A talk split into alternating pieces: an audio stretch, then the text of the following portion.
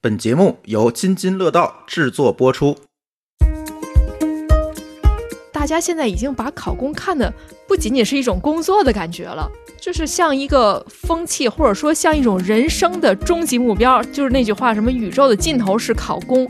现在的年轻人可能想去寻求一些确定性，嗯那它的确定性是来自于这些稳定，可能会给他心理带来的一种安稳，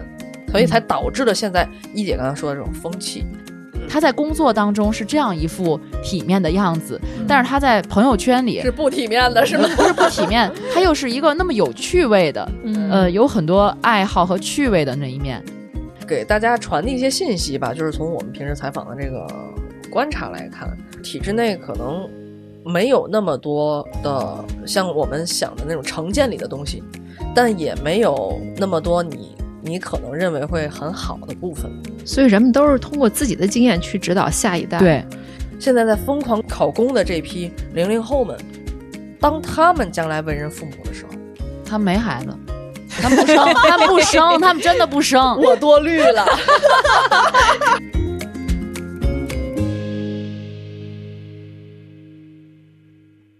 大家好，这里是新一期的记者下班儿，我是临了临了，快三十五了，差点被老爸临门一脚送进体制内的小黑。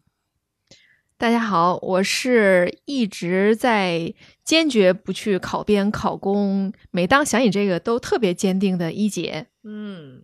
嗯，我是年轻的时候对公务员有误解，但是现在多理解的阿福。嗯，哎，大家也听出来了，我们这一期主要讨论的还是关于考公和考编的事儿。其实这个话题咱们始终也是一个热门话题，对，但是最近想谈这个呢，也是近来的几个特别呃热点的新闻吧。一个是呃有几位特别知名的作家，像班宇啊，还有陈春生啊、王苏兴等这个作家呢，是呃进了这个武汉市的文联的事业编制的这个名单上。还有一个消息呢，是前一段时间的一个北大的学生女生在毕业多年之后呢，开始卖臭豆腐。其实这两件事儿呢，我觉得在以前类似的新闻也并不少，比如说知名作家进入体制内了，或者北大的啊，或者清华的知名高校的学生呢，去什么卖猪肉啊等等的，当干什么城管了吗？前两年对对不是有对，一个就新闻这种新闻也挺多的。嗯但是我觉得今年呢，在这些新闻下面的评论的这种风向，突然都特别统一的关于他们这个考公这件事儿上。嗯比如说北大这个学生他去卖臭豆腐，底下就会说就应该去考公，或者说这个考公了就不会这样了。哎，我在想这个为什么要这么评论？嗯哎这话怎么那么像我爸说的？对你包括班宇这个考这个编制嘛，然后底下就会说什么可真行，写下岗出圈儿回来考编，然后就去讽刺这件事儿，说是真是太黑色幽默了。哎，嗯我就觉得大家现在已经把考公看的不仅仅是一种工作的感觉了。嗯，就是像一个风气，或者说像一种人生的终极目标，就是那句话，什么宇宙的尽头是考公。对，就咱们以为是开玩笑，但是我觉得现在真的是每件事情的背后都是这种统一的社会的大风气在这个影响我告诉你，一姐，刚刚你说什么来着？你说你怎么誓死不进体体制内啊。对吗，对，那是因为现在还发得起工资，你等发不起哦工资了，你是可是我一想到体制内的那种，哎呦死板僵化，然后教条，哎，每你这天是不是哎？刻板印象吧，我就觉得嗯我就特别头疼。嗯，嗯，这个东西可能很多人会有这样的刻板印象，你包括我爸。你说我没说吗？刚刚那评论特别像我爸评的。呃，我不是说一上来临近三十五岁了，快三十五了，我爸前两天刚跟我谈的，说你看你要不要趁着三十五岁之前，这是最后的门槛儿了，然后要不要去考个公，考个编？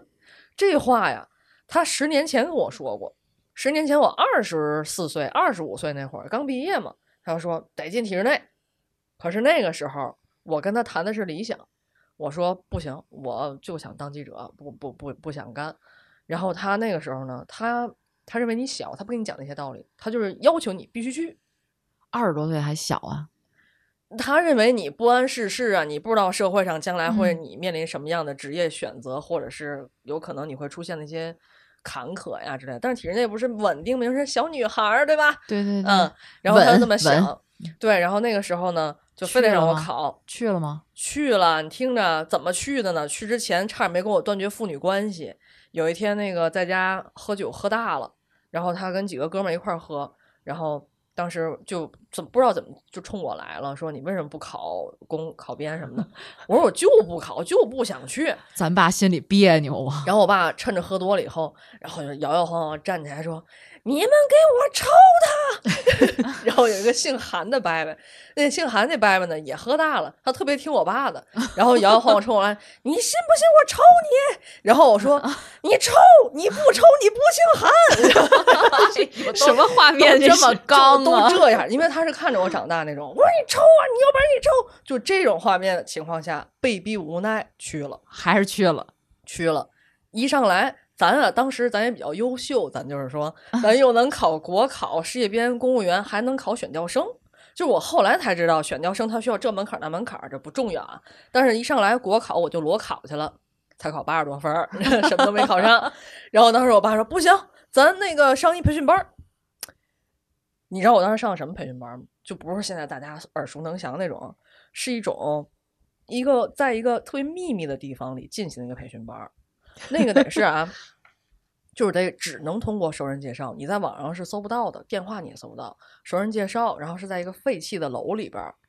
这怎么跟现在捕捕语数外似 的？哎有点那意思。然后就是废弃的楼里边儿，你感觉这个这楼不可能有人，但你一嗯进去里边儿好多学生在里边上课。然后去咨询的时候，那个老师还倍儿不客气，就就一上来还面试我，你知道吗？就是说你有什么基础啊？问问你一看，哟，没基础。然后你之前参加过什么培训吗？没有，没参加过什么培训。然后他说啊，现在离选调生考试还有二十天了，你这时候想起来报班了？我说怎么了？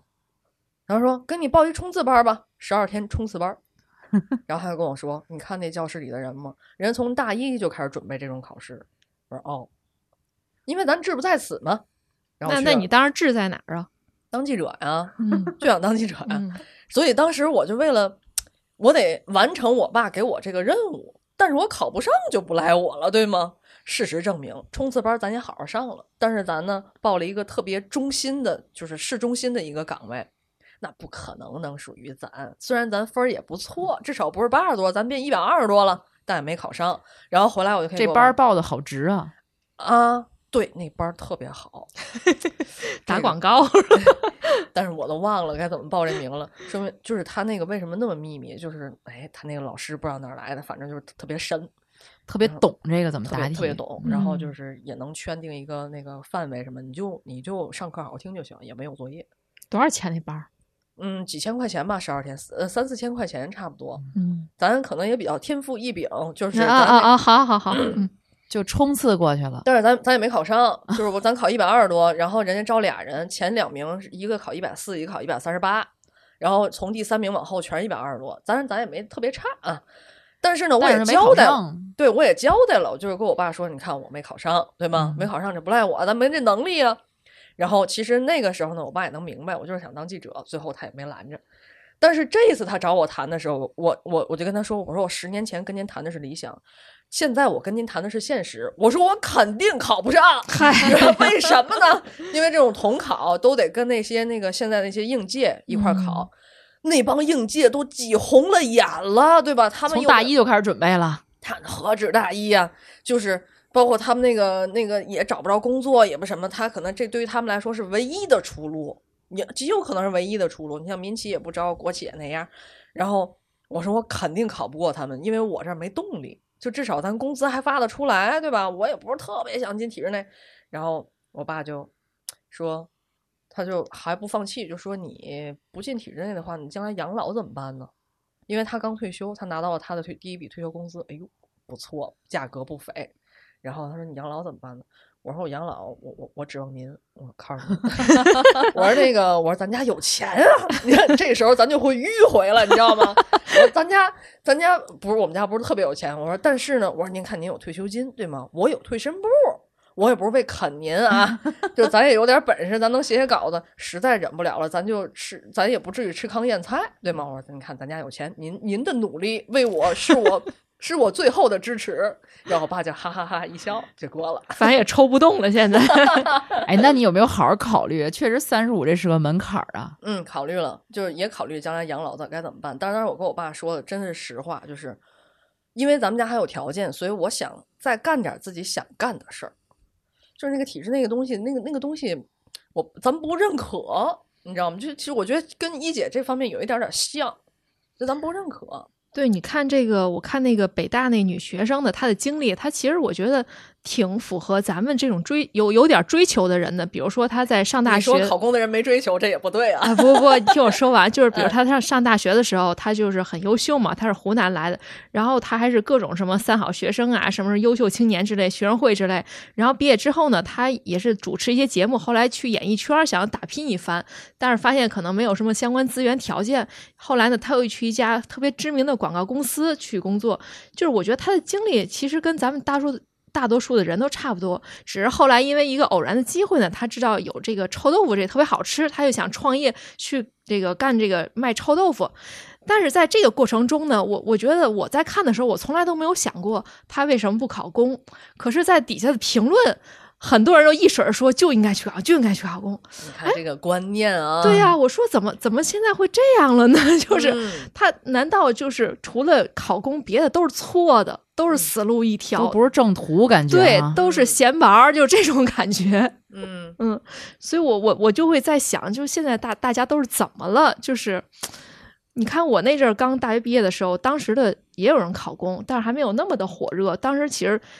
风潮是去外企，因为那阵儿外企刚来中国，还是挺风生水起的。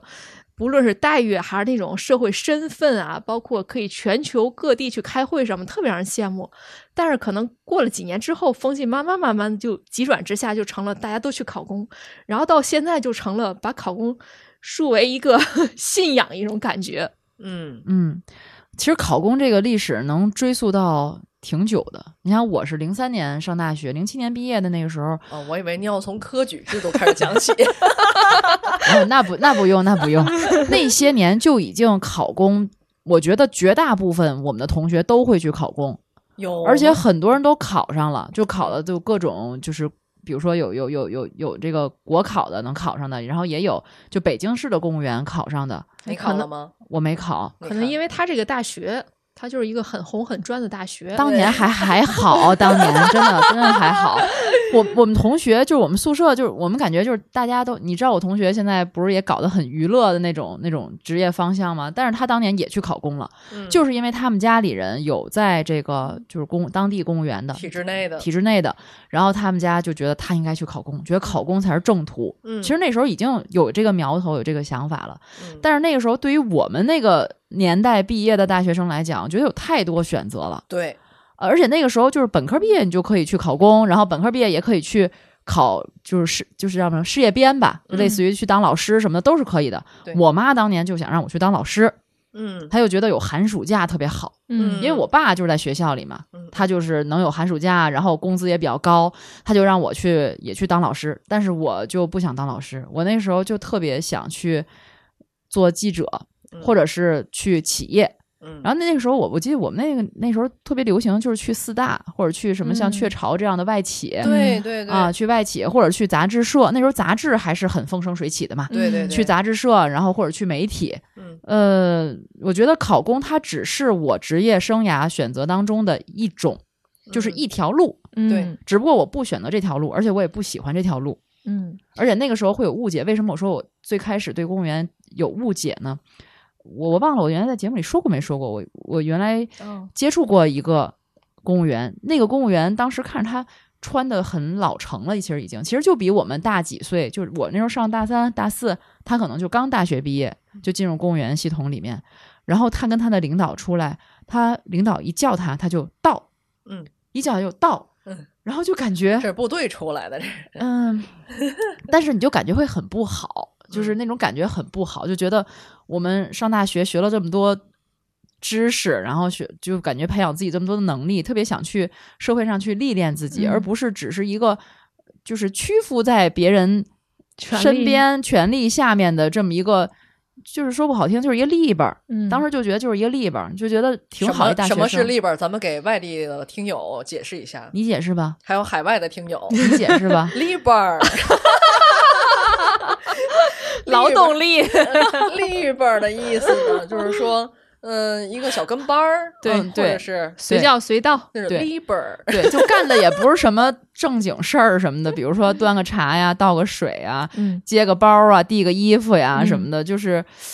就是伺候人的吧，就是感觉就是一纯伺候人的这种感觉，当然很不好。当时就觉得哦，年轻人是不是进体制内都得这样？其嗯实也不是，人家从基层干起嘛。那谁一开始，咱们当记者不一开始也是 Liber 啊？其实我现在回想啊，他那个岗位其实挺接近领导的，应该是以后很有前途的一个岗位转年就成处级了。那倒不至于，但是当年就会觉得，哎呀，就挺挺没尊严的，有点觉得。嗯，反正我觉得是不是按理说啊，大学生、年轻人正是这个朝气蓬勃，想去这个闯一番，而且会有叛逆心。至少我记得我那时候，包括我在内，包括我同事在内，都曾在职业选择的时候面临过，比如说有记者或者有企业，还有这个公务员或者是事业编制的工作。去选哪个？当时我们家也给我找了一个工作，就是水务系统嘛，说可以去那儿会比较稳定，然后收入还不错。我就一口就否定，我绝对不去，就是那种感觉，就觉得，哎呀，我干嘛去那儿？就就就天天坐办公室伺候人，听听人家指挥，就那种逆反的心理特别强烈。嗯我现在都能想象当时那种心情，我觉得当时就特别害怕“稳定”这两个字，嗯嗯就是你好像不想让自己稳定，就总觉得对嗯自就是我我有本事，对所以我不想求稳定。当时就觉得稳定就让你觉得好像特别你可怕。往后延伸几十年，你可能都是这样的，你就会觉得很可怕。但我跟你说，我觉得现在可能需要反过来了，就是越有本事的人越能找到稳定的工作，嗯，真的真的嗯现在反过来嗯了。就就这种稳定可能是不太一样的吧，嗯就是不同的稳定，所谓的那那种稳定，就好像一眼看到头儿，嗯，就天天日复一日，就想象中啊，天天日复一日的这种所谓的稳定嗯。当然，你说那稳定就是不容易失业、不容易下岗的稳定，是嗯另两种稳定吧对对对对嗯对，但是我觉得，就是我我我觉得，至少我们当年还是有这种叛逆的这一丝，嗯，对吧？追求所以所我们在是一的类人嘛。对嗯，但是现其在实好像现在孩子们也叛逆。嗯，你像我经常采访，我经常接触大学生，我了解他们也叛逆。叛逆能值几个钱呢？现实了，是吧对呀、他他现实。你像我弟弟，咱就别说我采访了，我弟弟现在马上要读博，他是不想读博的，嗯，可是他读了研以后发现，哎呦，我还是找不着工作，我可能还是不行，嗯那我没得选了。对嗯你看我们当年为什么可以有这么多卷？因为你觉得考公它只是其中的一条路，对其他的路精彩着呢，多元着呢，嗯是吧？嗯，所以其实咱们真的比现在的年轻人要幸运。嗯对，但是我现在觉得稳定确实也是日复一一日，年复一年，因为我们那个时候，比如说工作几年之后，同学一块儿聚会，我周围有好多高中同学呀，或者是大学同学有考公的。当时我我记得有一个朋友是个女孩儿，她考的类似于是一个法院系统的一个文职吧，类似于，呃，她就当时跟我说，她说我今天的哦，她对她是个财务，财务这方面，她说我这个月的今天我干什么，我明年的这个月的今天我可能还在干什么，我嗯完全可以预见到我未来的工作是一个什么样的节奏。嗯当时就是他可能觉得这样有预见性很好，但我还觉得，哎，我做记者多好，我今天不知道我明天干什么。对，嗯那你现在觉得嗯呢？我现在依然觉得我这样挺好的，我我依然很恐惧那种我我今天知道我明年的今天要做什么，嗯，其实我是挺恐惧这种的。嗯，其实现在咱们这个工作以后，我觉得有挺多机会跟这公务员打交道，对对吧？包括有的人都能成为朋友什么的，就感觉好确实我们之前有一些刻板印象，他们中也有各式各式各样的公务员，没就是错不只是公务员，咱们连这个事业编的都放到一起嘛，嗯所有体制内的咱们放到一起来对比一下，嗯真的不像我们想象的说，都的都是。呃之前咱们想，比如说喝茶看报没什么事儿，然后倍儿稳定，哪有时间喝茶看报啊？还真是不那样。嗯对对，而且我我看到很多人真的是从早晨上班就一直在忙忙忙忙到晚上八九点九十点，有时候还打电话联系工作的事儿，然后嗯包括采访的事儿，九点多十点多跟我说，我现在还刚刚刚完事儿，准备去坐地铁什么什么，跟我去聊这工作事儿，我觉得真的还挺辛苦的，不是说一进了这里就就就就躺平就休息了，对我同学有两个现在就在公务员系统里面，就真的很辛苦。嗯，他们在不同的岗位，不同的岗位，基本上他说能七点多回家就是已经很早的了，嗯就经常要加班。周末还好，一般节假日还会有一天值班，值班可能工作也没有多繁忙，但是确实需要值班。嗯他每年也没有年假，嗯他只有在十一或者五一这样的假期才能出去玩儿，所以他肯定会赶这个日子，然后花高价的这种支付的差旅费，然后嗯出去旅行。嗯嗯，啊，咱咱先不说他们辛苦不辛苦的，就是咱先说从表面上看，嗯咱从外表上看，刚阿福说了，这个他觉得公务员都是穿的倍儿老成，然后那种那种状态，就戴眼镜儿，都差不多的眼镜儿，嗯梳差不多的发型，嗯，然后现在事实是这样的，是吧？就感觉都是穿着差不多的夹克衫，然后就是你说的那些都是男男士，对女女士也都是西西服那种似的，嗯职业比较职业偏职业深深蓝色或者黑色 的衣其服，其实也不完全都是这样的，不完全，我觉得嗯是分部门。大部分是这样的，我觉得。我觉得分部门，一姐你你认同我的观我点吗？我觉得是同大部分黑压压一片，然后嗯其中有几个 出挑的会特别有意思我。哦 我我有一个那个朋友，她是机关的，就是机关的一个女生，她化彩妆，每天都化全妆，然后然后穿的，她尽管穿的是黑色的衣服，但是她穿的是很时尚的那种衣服，嗯然后包括她也染头发，而且呢，她特别喜欢就是跑马拉松啊，然后其她也晚上加班，但是她不耽误她跑步。不能耽误她跑步，不能耽误她玩儿。嗯她一段时间还要带她妈出国去旅游、去玩儿，什么泡温泉，然后她自己还录抖音，然后发发短视频做自媒体。她跟阿福是一个一个学校毕业的，你们校友，嗯。然后就我觉得她的生活也挺多彩的，不是那种老干部风啊什么的。嗯然后包括我一段时间要跟她一块儿吃饭什么的，你你你感觉她懂得也很多，不只是那个体制内的那些事儿，外面的事儿她也懂。嗯那有些人他可能是完完全全全都扎在体制内，就分人吧，嗯对嗯，，然后他他的一大爱好就是去尝各种各样的美食，去探店，就是咱们天津本地的店，他都要去探。嗯，嗯，尤其他还特别爱吃生肉，你知道吗？哎呦，刺身嘛，自己做，嗯，他还做那个羊肝儿，就什么自己做什么两分熟的那种，然后还给他爸妈吃，血淋淋的端上来。 对，然后我觉得还有就是一些，比如说是不是一姐一姐会嗯认识一些招商的人员？我觉得招商人员包括外办的嗯这对，种哎我觉得可不太能一样对它一些对外窗口的可能会相对来说更 open 一些嘛那。他们是哪种 open 法？就是穿衣打扮吧，就比如说头发要弄小油头，啊嗯穿的皮鞋亮亮的、尖尖的， 对对，而且特别有意思，就是你会在一群人里黑压压一片发现一个，哎，穿浅色衣服的，嗯或者说嗯穿那个 Burberry 格的衣服的，啊然后你跟他啊聊，发现果然他跟那些人的呃说话的方式啊、思想还确实有点不一样。就对很有品位的感觉。而且他就们是他们语速普遍都比较快，啊，对对嗯就对，是招商队伍的公务员，就是你会感觉他们还确实不是那么的老套啊、传统，而且也经常跟我们一起吐槽，嗯这个烦这些这个这个体制内的一些教条的东西啊，然后怎么领导布置工作还烦的不行，然后又这样又这样，但自己又没办法，然后就想办法怎么跟领导去解释什么的，嗯也挺逗的。会觉得这样的人跟我们好像更有共同语言。对，包括他们有一些那个语言，就是他们会的那种语语种还特别多，有一些嗯，那就是那我倒没有 特别外办的，没没接触那么多，嗯就是就是有一些可能处级领导、局级领导一张嘴都是都是可以和这个外老外直接交流的，啊他不需要不需要带翻啊，译。对对，这种也有，对对这种就觉得特别洋气，然后对说话都带英文的，对，就是这种领导，他普遍说话就语速比较快，但有一些领导就是，哎，阿福啊，这个啊，那个啊，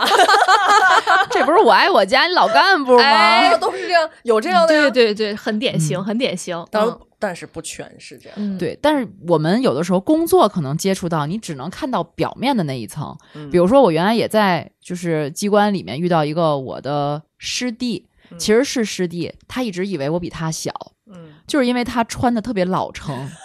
然后我可能就是咱们干媒体还是就显得会年轻一嗯点。然后他一后来一听我是哪年毕业，说：“哎呀，师姐师姐，失敬 失敬。”然后他看着就有我觉得头发都已经少了，其实比我小不少呢，嗯对但是看着就很老成。对，而且他们表面之外呢，当你加了他的微信以后，你会发现有的人他呈现了。两个世界给你，嗯，他在工作当中是这样一副体面的样子，嗯但是他在朋友圈里是不体面的，是吗？不是不体面，他又是一个那么有趣味的，嗯呃，有很多爱好和趣味的那一面。你比如说，应该一姐也认识，就是商务部门有一个同志是吧？嗯同有志， 嗯同志，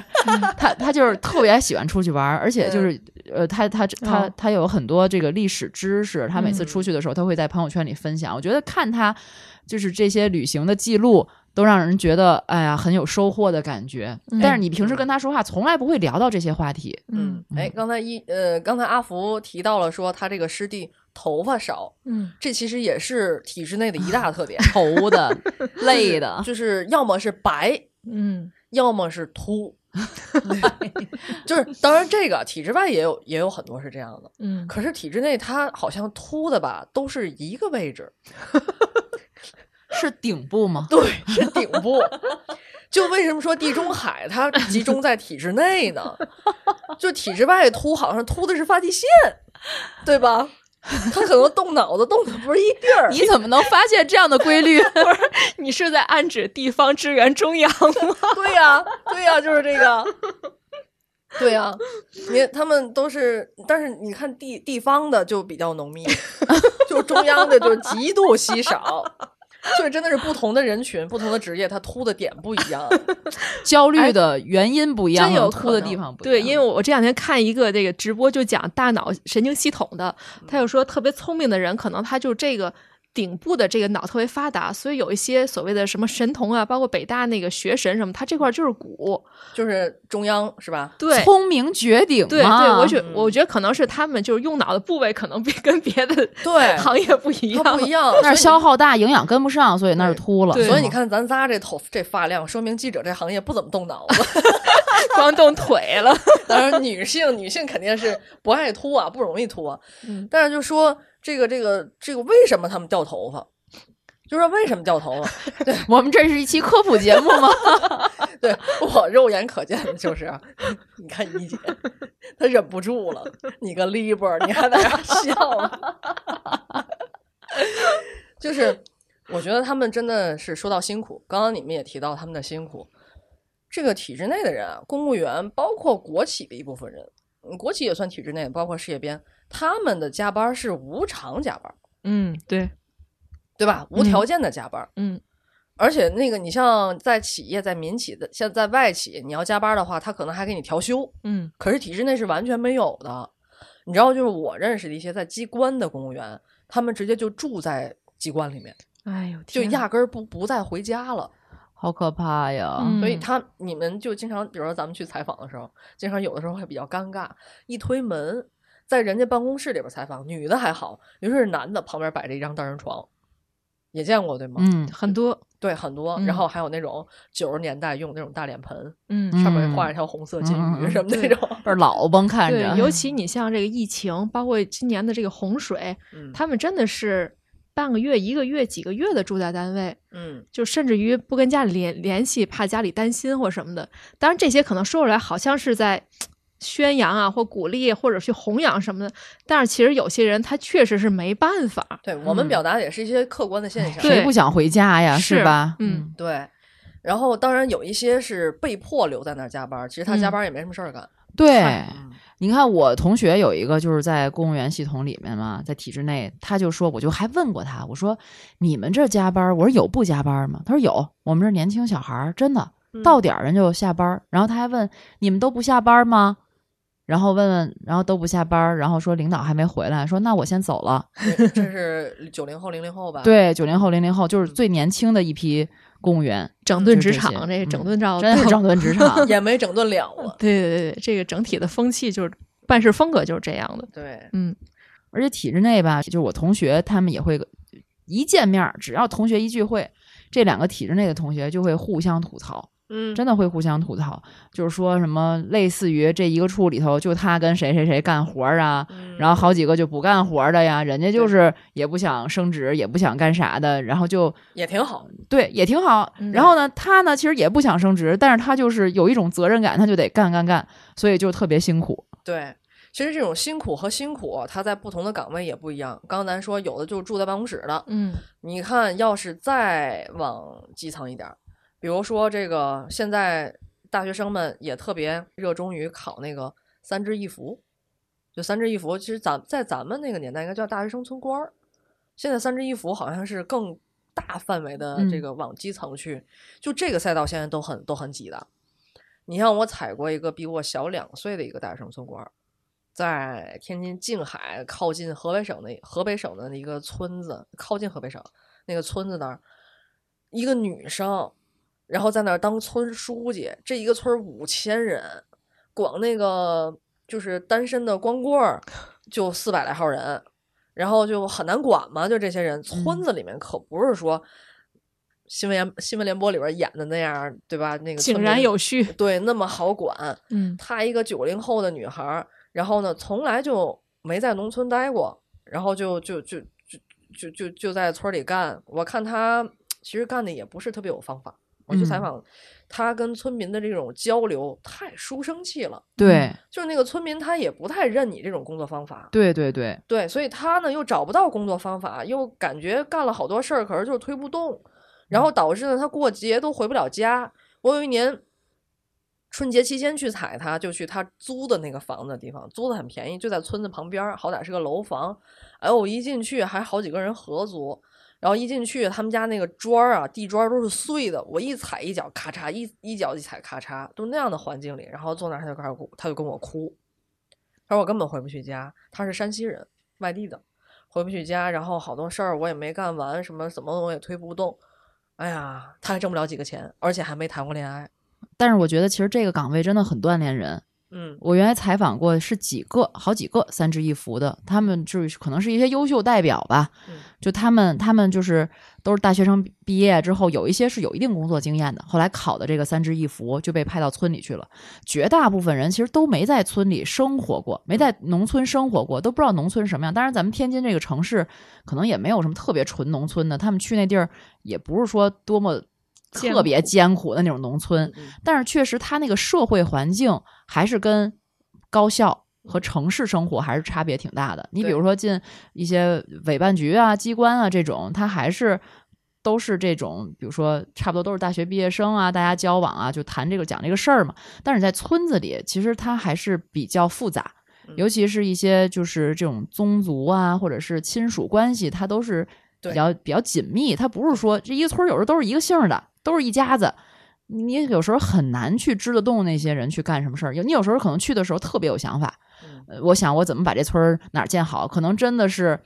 出于对这个村子的发展或者公心去考虑，但是你不知道其实里面会有很多利益纠葛，对，会有很多这种嗯，也是一些就是是水比较深是吧？对，对呃，或者是比如说谁哪哪哪家跟哪家不和呀，或者什么的，它就很复杂。嗯但是他又不会去做这个。反正我之前采访的那个年轻的村支书特别有方法，她嘴特别甜，就是小姑娘嗯嘴特别甜，嗯她就先把这个嗯、呃村党委的这个班子成员先给拿下。嗯就说白了，这班子成员里有的就是这村儿里头的，嗯，我先取得你的信任。然后我再去推其他的一些工作，包括有一些实际，那老百姓人心也是肉长的呀。你真的给大家做好什么事儿，可能开始可能支持你的就那么两三个人，但是大家看到效果了，看到有好处了，所以其他人也会跟着你同样一样去干。比如说推什么一些技术升级啊、种种植什么这些东西，那你需要他掏钱的，一开始你要去推，他肯定不会有人特别多人响应的，嗯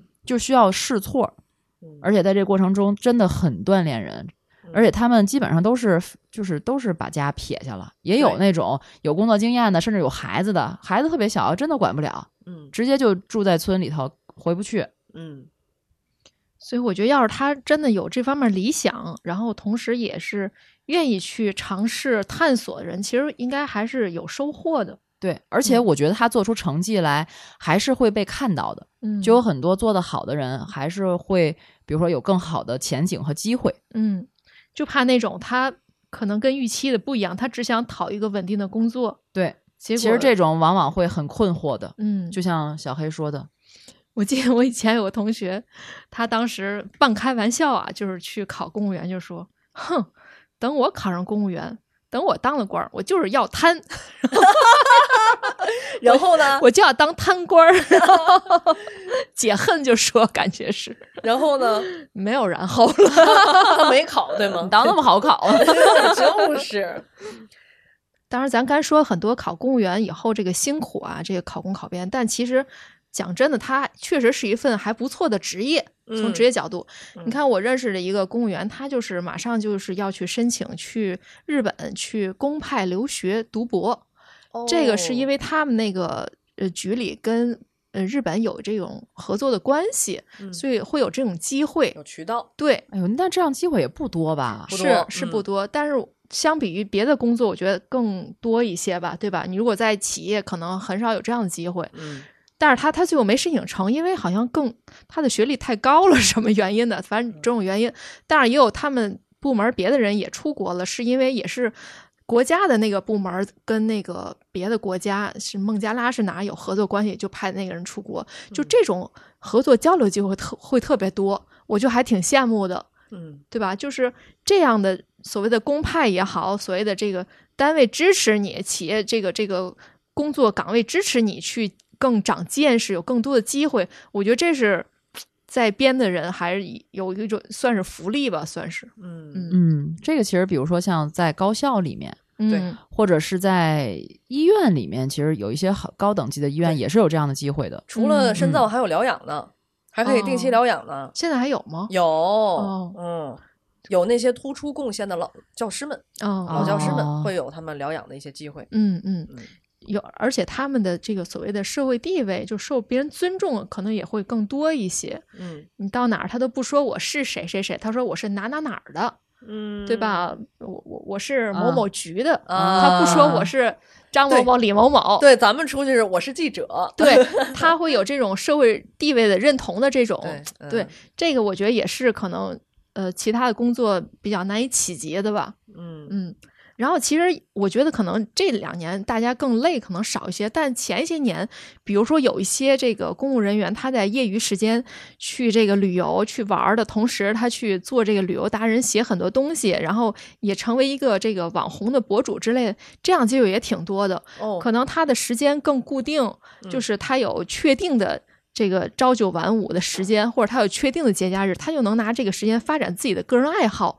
嗯包括写那个明朝那些事儿的那个作者，包括嗯写《三体》的，他不都是这个公务人员吗？刘慈欣也是是吗？是发电厂、但是发电厂它不算国国企吧，国就企国算，企，嗯对，就他们会会更有这个。时间去发展自己的闲情逸致，就是所谓稳定带来的这些收获。那嗯可能一些企业的啊或者一些更加忙碌的行业，他就没有这个时间去做这些。嗯嗯，当然这也是分不同类型的。对，就有一部分公务员他的出国其实是受到一定的限制的，嗯对，，嗯，比如说他他需要一些审批的流程啊等等，也很麻烦。嗯，嗯对，所以咱们刚才说了很多这个公务员的这个当公务员的好处和不好的，辛苦和不辛苦的地方，就就这些，我觉得都还好理解。但是他现在是社会整体的风气是。嗯偏向于这方面，就别管这个好与不好，反正你毕了业，你第一件事儿就是先上岸，把嗯这叫做上岸，嗯对，包括这个讽刺班宇考编的，这就就说这个游冬泳，冬泳最后是游上岸了，就是把这个已经当做人生的一种救赎了。那你觉得不应该吗？当然不应该啦，我觉得这个最多是算一种工作吧。那如果所有人都去当公务员，都去考编，那这个这个那就谁还创造实体的价对值呀、啊？这个对本那末那倒置了。那你们不觉得你们这样有点站着说话不腰疼吗？就是就是，我首先我也不是编制内的呀，没有吃皇粮、对、呀、嗯，是，但是现在是因为大学生们找不到工作呀，是因为年轻人找不到工作呀。就是哎，我觉得怎么说呢？我也也不一定是找不着工作，它只是结构性的，对吧？它不是嗯说完全社会上的就业的岗位为零，只是它它可做的工作它不认可，这嗯是一方面。另一方面就是人把这个公务员有点神化了，就是考公考编已经神化了，嗯，对吧？就是就跟以前觉得上了大学一切就万事 OK 了，嗯嗯，但是现在好像觉得我考了公务员我就衣食无忧就可以有保障了。嗯我觉得他是因为有个对比，就是你看今年这个疫情过去以后放开以后，出现了大厂的裁员呐、包括你看有这个行业不好，那个行业不好，房地产行业也不好。前两天什么天津什么这公司跑路，那公司跑路，谁可能是因为对不确定性越来越增加的时候，现在的年轻人可能想去寻求一些确定性，嗯，那它的确定性是来自于这些稳定，稳定会给他带来确定性。嗯可能会给他心理带来的一种安稳，所以才导致了现在一姐刚才说的这种风气。嗯，就是更趋向于保守了嘛。嗯，但是是他的总共他招的人也有限了，其对实很有限。总共现在吃皇粮的全国也就四百万的公务员，那全国有十四亿的人口了，这个比例它永远是失衡的。嗯，而且现在很多地方也在缩编。嗯，，对，嗯，一个是缩编不招了，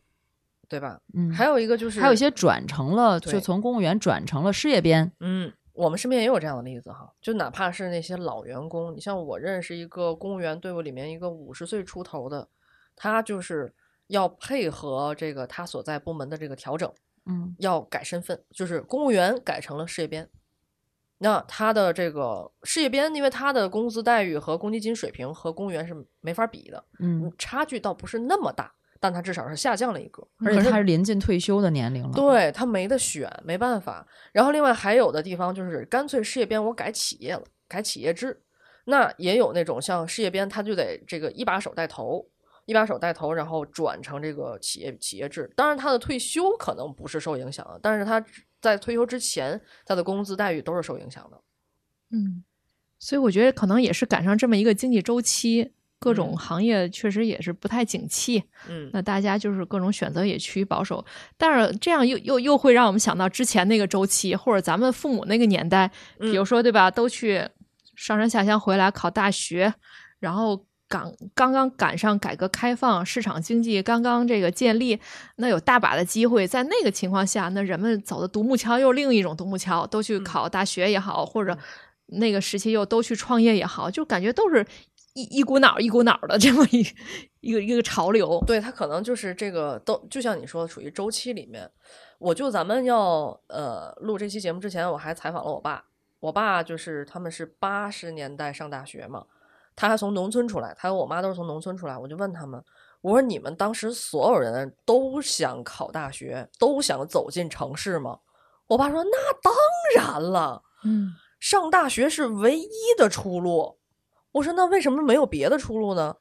他说没有别的，没有别的岗位要你呀、对，要不就务农啊，他当时说没有农民工进城这一说，嗯那除了吃商品粮的，就是我们这些这个农民。吃商品粮的，他们是在在城市什么？人家是有人家是有成分，人家有身份，人家有给给分配工作。你说我们自己去打工，没地儿招，没地儿招。同样的问题，我问了我爷爷，我爷爷是一九三几年生人，我就问他，您年轻的时候是有没有想过走出农村？他说没有，嗯因为我没有出去看过。嗯嗯外面是什么样的，就大家都是这样。我在那个那个时代潮流里面，就大家都说啊，我就留在农村，土生土长，嗯没有这个观念。当时不好的才走出去呢，混不好才出去呢。其实呃，我们家成分不好嘛，成分不好也不是特别好，但是他想不到。后来是因为我爷爷那个，因为被我大爷爷带动了，我大爷爷到到市里来去读书啊什么，我爷爷呢就出来当兵，一出来当兵一下看出来了外面的世界是什么样了，他才想到说哦，让我的儿子一定要考大学。而到这一代，我爸这一代人再起来的时候，当时的时代潮流就裹挟着告诉这些在农村的青年说，你们唯一的出路就是上大学，你们都应该出去。嗯所以他们当时所有人都受受到都是这个教育。但是用我爸话说，就是你们总说现在年轻人转呃卷，嗯我们当时我们当时比你们更卷，嗯，我们升学率只有百分之三，高考对大量的人还是留在了农村，而且我们这是我们的唯一出路。嗯我就一直在回荡他这个唯一出路。其实我觉得做一个不恰当的类比，就是可能现在对于现在的年轻人来说，上学不是唯一出路，但可能考公是很少的选择，不能说是唯一的选择。嗯，但也是很少的出路之一。是比较好的一个出路，对，对你像我有个朋友在那个国际学校，前几年的时候，那个国际学校除了外国人的孩子，就是真的是大款的孩子，就嗯相当于比如说孩子过生日能送一辆法拉利那种。哦当时那个我那同学在那个学校，他说学生都特别难管，因为你跟他们说你要好好学习，你以后考大学，他会说。老师，我为什么要考大学？嗯我家里有足够的钱，我为什么要考大学？我我爸还让我赶快去家里打理生意呢。嗯所以这这时代就真的是太不一样了，这个发展的对太快了。对，嗯呃，我觉得现在也不光是年轻人在这样，你像咱们之前也有一位同事，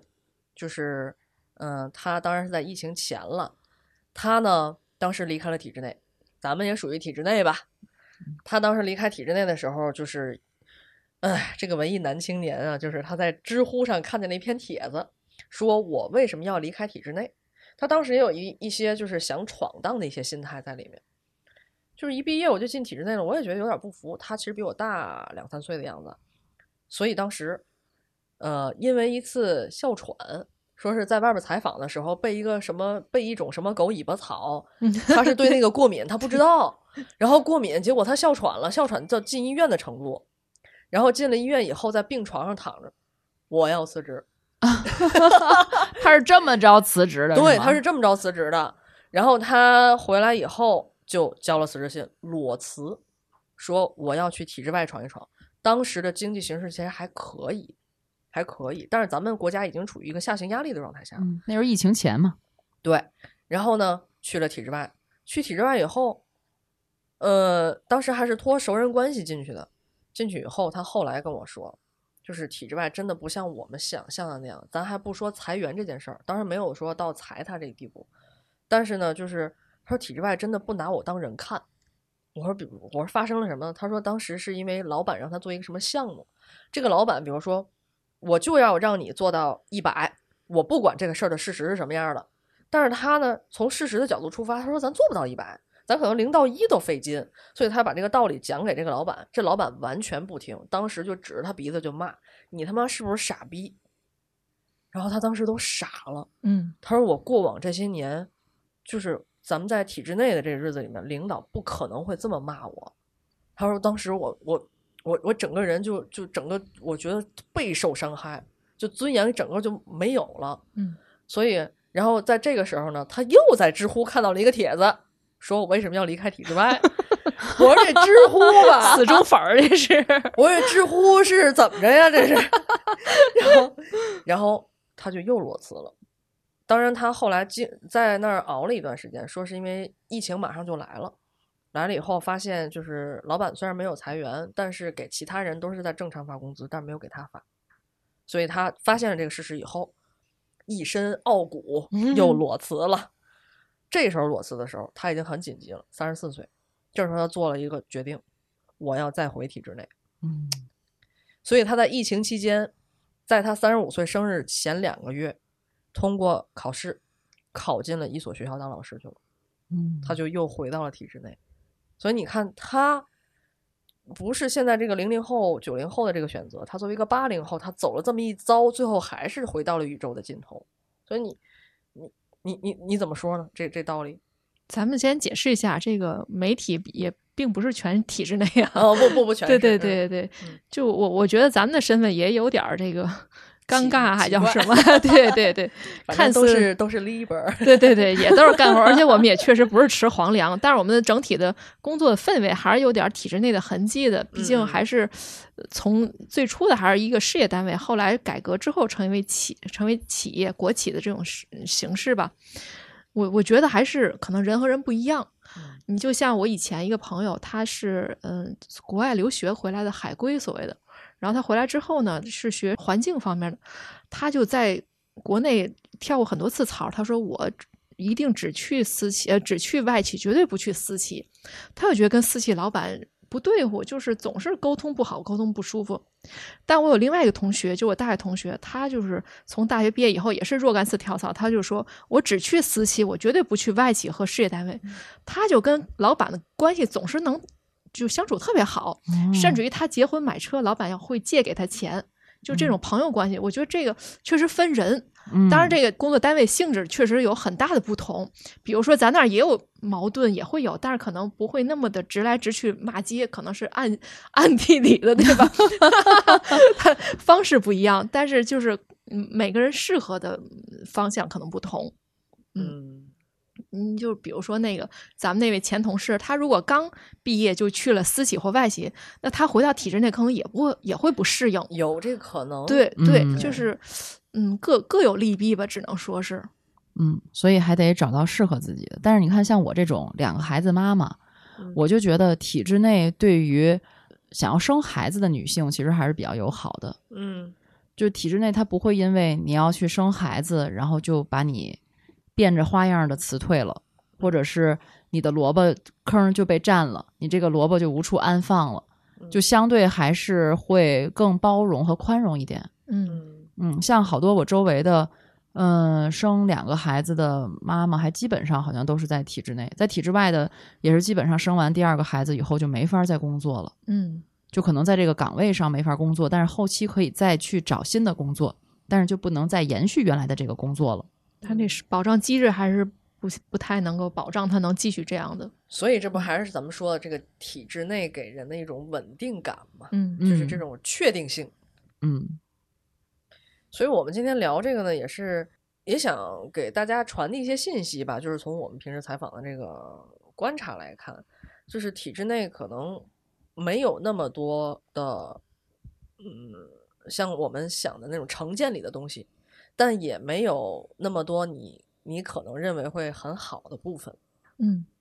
对你说到这个，我前一阵儿跟我同学聊天儿，我们就几个特别好的高中同学嗯聊天儿，就是我不说每次我们见面儿他们都会吐槽嘛，其中两个就是在体制内的，嗯其实他们就会吐槽，就有的同事可能不太主动工作呀，或者不太认真工作呀，就是躺了嘛。嗯然后我就其实可能也是当时就是干别的事情了，就是说话不注意，我就在我们那个群里头就回了一句，我说：“嗨，这个公务员也不创造价值，他们如果不想干就不要干了。”但是我其实这个话说的不准确，对，就是他这个不创造价值指的是不直接创造价值，嗯因为公务员他是靠税收以后这个国家的税收去养活这些维持我们社会政府转管理正常运转的这样的一些人，他们有价值，但绝对不是说没有价值，嗯而是说不直接的创造价值。嗯，然后我同学听完这个，为什么打击面这么大，他就翻儿了。嗯呃，我到现在我们俩还没有再说 话，但是但是我觉得可以通过节目就解释一下，我是跟他我道是个指的歉。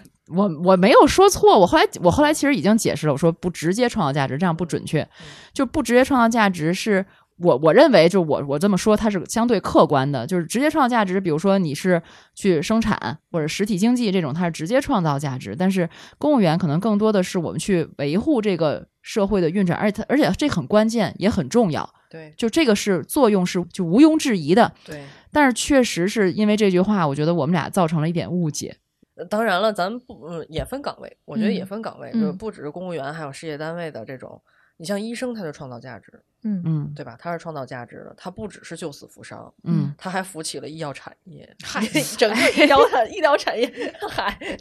暗讽你对这我是 可能我可能指的，比如说泛指就是一些管理部门啊，这种嗯纯对管理的啊。对对机关呐、什么这嗯种，嗯，它确实也存在一些什么文山会海呀、这个反涌啊，然后这个人员冗余啊，肯定也有这些事儿。我觉得现在可能国家也慢慢在做这方面努力，比如说缩编也好，包括这个反对形式主义啊什么的，确实也在做这方面努力吧。所以我觉得也是从我角度吧，我觉得，嗯、如果换做我。比如在这个时代，我毕业了，确实没有特别满意的工作，我是不是也会加是入这个考公大军？对啊，我觉得我我也未必能免俗，就是吧不要把嗯话说那么绝。但是我觉得只能说，如果说这个呃加入这个考公大军，确实也有幸，因为这也相当于过独木桥，能够这个成为这个其中一员的话，还是希望。发挥各自所长，给咱们国家进步做些贡献吧。你看你这价值上的，哎呀，反正我是考不上，我经过实践证明我也考不上， 对呀，关键是不是说想考就能考上，好对难你以啊！为这事儿多容易啊？我感觉这比高考还难了。啊，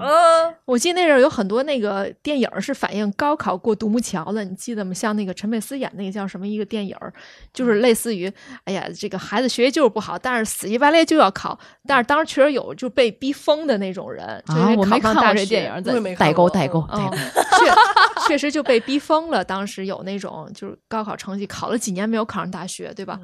那到现在，如果考公考几年没有考考上的话，会怎么样呢？就是大家没有给自己想过后路吗？或者说这个 Plan Plan B B，难道嗯没有想过吗？就是但是我觉得啊，就是因为现在这样的一个形式，会让我在教育孩子上有的时候会有点恐惧。哦，就是你说我教育他，比如说我现因为我不卷嘛，我不卷，那我卷我卷的目的是什么呢？他考上了九八五二幺幺，最后上然后继续去保研或者是考研，然后考博，然后最后去考一个公务员。你想，像我跟一姐，我们这个当年的我们在印象里面，其实是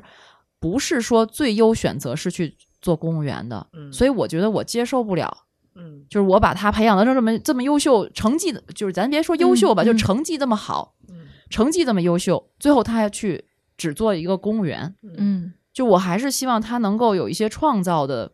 价值存在。我不嗯知道对这个社会有意义。我不知道你随着你的年龄的增长会不会改变你的观念，因为我爸之所以有这样的观念，是因为他经历了九八年下岗潮，就是咱们说到这个今天这个话题的起因是班宇嘛，嗯，班宇咱们之前也介绍过，他是《漫长的季节》的文学指导，也是冬泳的这个作者，对吧？他写的就是这个东北当时的下岗潮。你像我爸当时是，但天津也有下岗潮。那对我爸他作为大夫并没有下岗，可是可是他明显就能看到他身边的一些哥们儿姐们儿，当年下岗之后，嗯、就是因为没有在一个稳定的体制里面待着，然后这些年的一些遭遇，或者是可能到了五十岁了，比如说他可以到处跳槽，然后到五十岁的时候没有地方可跳的时候，这时候他的保障来源于哪儿？没有，没有保障。嗯，我我就是有这样的，有有一个叔叔正在透析呢，然后家里各种钱只能往这儿砸，就是继续往这儿砸。然后还有就是跟我爸边儿大的叔叔叔，你像我爸有稳定的这个来源，有稳定的公积金什么的，他就可以换房子。嗯，但是这个叔叔呢，就一直还住在他原来那个房子里面。然后最后，这个叔叔把他的女儿送进了体制内。嗯对呀、就并不是说他的能力就一定会差很多，他个人的能力嗯，可能对就是他的这个职业选择影对响了他。所以我就是想说，可能是因为我爸他经历了这些事情，他经历了那个那个时代的这些事情，所以他希望我能在未来五十岁的时候，如果这个社会还是不确定性的话，他希望我能够稳定下来。就是嗯他从这个父明母白的这个角度来讲，嗯对，因为我我们家就是很典型的，因为我爸属于算体制内，嗯，我妈就是在企业，但是她原来算是一个嗯就算文职岗，所以她嗯、呃不是那种技术型的工人或者嗯是技术型的人员，她也没有这种技术，所以她当时经历下岗潮的时候，她就没有办法有很好的一个就业方向。但是那时候还有我爸，嗯就所以就我妈可能也是希望我那时候毕业，比如说去学校或者去去考个公务员什么的，你看当个体制内。，嗯但是我还是很坚定的，我到现在也没有后悔，对嗯就是我我还是不想去走那个路，那个不适合我。嗯，所以人们都是通过自己的经验去指导下一代。对，嗯，对。所以我是觉得这个观念，就是现在这个观念的形成，其实有点可怕。嗯我认为是有一点可怕的。你像是我最早一批，就是我爸他们那批形成这种观念，就是觉得，哎，我自己家孩子将来进体制内是最合适、最稳定了。包括那个《漫长的季节》里边那个范伟演的那个角色，他希嗯望他的儿子将来能够进厂，嗯是一个道理。那现在这批人，现在在疯狂考批考公的这批零零后们，当他们将来为人父母的时候，他没孩子，他们不 生，他们不生，他们真的不生。我多虑了。 第三种这个解题方案，这是对，我那天看有一个那个视视频博主就在街，就是在在那个街上采访，随机采访，就问你觉得在我们现在这样的社会生几个孩子合适？绝大部分人都说不生，有了生的孩子也说还是别生了吧，或者者是生两个孩子觉得就是顶多生一个，嗯，就大家都是有这种感觉，可能就是因为我们现在面临的这种压力和 挑战。嗯那所以那个时候可能会有一个新世界的到来，是吗？你看，像咱父母那时候下岗什么的，那都是生完孩子以后才下岗，他还选择生，对对吧？对你看现在的孩，现在的年轻人，他已经面临这些压力的时候，那我就选择不生了， 就我生不想让我孩子再重复我这样的路，重复我这样的艰难的选择。那如果这样的话，我们可能等到下一批新生儿再出现的时候，等他们那个时候，可能我们就不会再进入到现在这样的这个观念周期里了，对吗？ 其实我不知道这有没有关系啊？那你说现在这些考公的人，他们都不生，那以后他们的退休工资是不是也不能保证了？因为没有年轻人了， 没有下一代的年轻人。完了，这期节目聊完，地球该爆炸了， 毁灭吧！ 不总会得不有人会，只是会优化的，没有这么多人 了。总得有人去企业去创造直接的生产价值吧，对吧？ 但是到那个时候，肯定就不急不卷了。哎呀，美好新世界，我觉得咱们现在所说的还是基于咱们的经验，对嗯还是咱们现在能看到的，我们经历过的。对嗯，嗯，也许以后的发展就是超乎所有人的 想象吧。对，对，你看昨天我就跟我们孩子舞蹈老师聊天儿，他就说现在有的咱们这儿有的小学一个年级三十多个班，四十个班，一个班四五十个孩子。你想想这有多可怕？这嗯往哪儿装啊？嗯就是其实现在我女儿，就是我闺女，她这个是是放开二孩之后的第一批的孩子，就这两年是最多是高峰。对，其实再过两年到二六年就是断崖式的下降，没错，学校就没那么紧张了，对，老师也没那么紧张了。到时候学位过剩，这个现在教育部门已经做好预判了，到时候学位是过剩的。所以现在有的家长会哎闹一闹，觉得啊，我们现在孩子没没有教室啊，没有什么的，就他们也不着急，因为嗯过两年也不会再有这种情况了。对对，另外一个就是我在想，这个当大家都去过独木桥的时候，嗯、肯定会有很多的更优秀的人才进入这个公务员队伍啊和考公啊、考编这个队伍，那可能更容易被筛选出来。但是会不会也是一种人才浪费？嗯比如前几天有一个新闻，就是一个美国哈佛的学生去了也考编，去了北京的一个什什么部门儿，嗯很多人就在就就在讨论，都已经上哈佛了，你还要回来开会写材料儿，这个听上去确实是挺，嗯，有点反差太大了。嗯确实挺浪费的。嗯，那你想，如果都是通过这个统一的考试的，当然这是一个很公平的一个方式。嗯可是论考试的话，那肯定九八五、二幺幺这些学生，包括美国哈佛学生，要比一般学校的学生的水平更高一些，更容易嗯考进去一些。嗯但是这这些岗位真的需要这么高的学历、这么高的水平吗？其实有的岗位，他真的，我觉得可能一般的大学毕业生，而且他招聘时也会说，比如需要本科生就行，或者需要研究生也行。对，他也没要求必须得重点学校他的。是这样的，他是要求我要本科生就行，结果来的简历全是博士。对呀、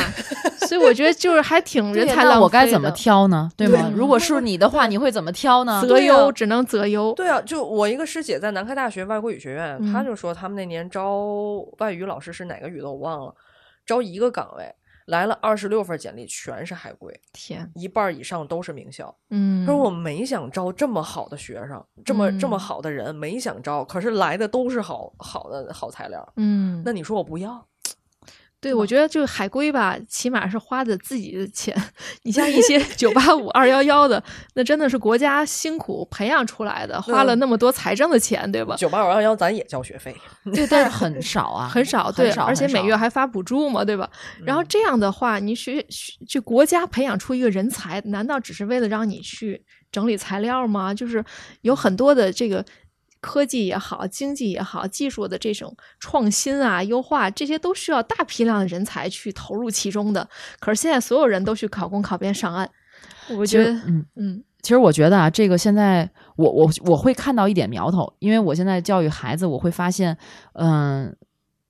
中考和高考它不停的在改革，嗯，它这种指向在变化，它嗯指向从哪儿来的？其实还是我们从国家来讲啊，咱咱不可能从一一个人就是单纯以个人个体就业来讲，从国家来讲，它现在需要这种拔尖儿人才，有创新能力的拔尖人才对。但是能具备有创新能力的拔尖人才，我相信现在能找到的是相当少的，对或者是很少，对不足够。然后你才会倒推到我们通过考试改革嗯去推动教育的改革。嗯就是你你看现在你需要这样的人，发现你培养出来的人他不行，他这些人他可能最后都去考公了，他做这些可能他不是没有这方面的培养出这方面的能力，嗯那肯定是以前教育的出了问题，对嗯所以现在高考在改，我发现中考现在也在改，嗯哎，那个说法我有点记不太清楚了，大概就是知识型的导向，现在是呃，而到了这种学科的嗯，类似于学科思维型的这种导向，我现在这个记不太准啊。嗯大概就是说，你要再学这个东西，考语数外，可能不再是单纯的你考，就是你之前的那种计计算能力、单纯的解题能力，而是你在数学当中的这种思维的能力，或者是语文当中这种逻辑的能力。嗯我我我我是这么理解的哈。嗯所以我我是觉得，可能我们在过几年、过些年，也许能看到一些变化。嗯嗯现在可能才是，我觉得它总是有滞后性。现在我们教育改革还是有滞后性。但是从这个考试改革的角度来讲呢，这个当然又又说远了啊，这就是造成家长的焦虑，就是还是不确定性，嗯依然是这种不确定性给这个整个教育市场带来了深深的焦虑。但你说后面会是什么样的影响？包括它，包括它会不会走歪，这只能是时间给我们答案。就是你说的那种国家想要达到那种那种目的，包括之前咱们也说，一姐说了，九八五二幺培养出来的这个国家花钱培养出来的人才，为什么都去考公？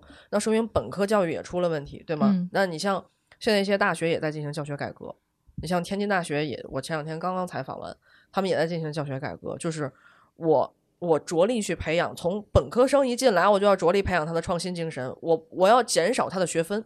我要提高所有课程的难度，然后让孩子们进来就以小组讨论的方式完成项目制，我不再让他答卷子。所以现在高校也在考量考虑，就是我应该培养什么样的人才，不是培养那种出来去跟着呃其他学校一块儿去这个抢考公位置的这这这这这些人，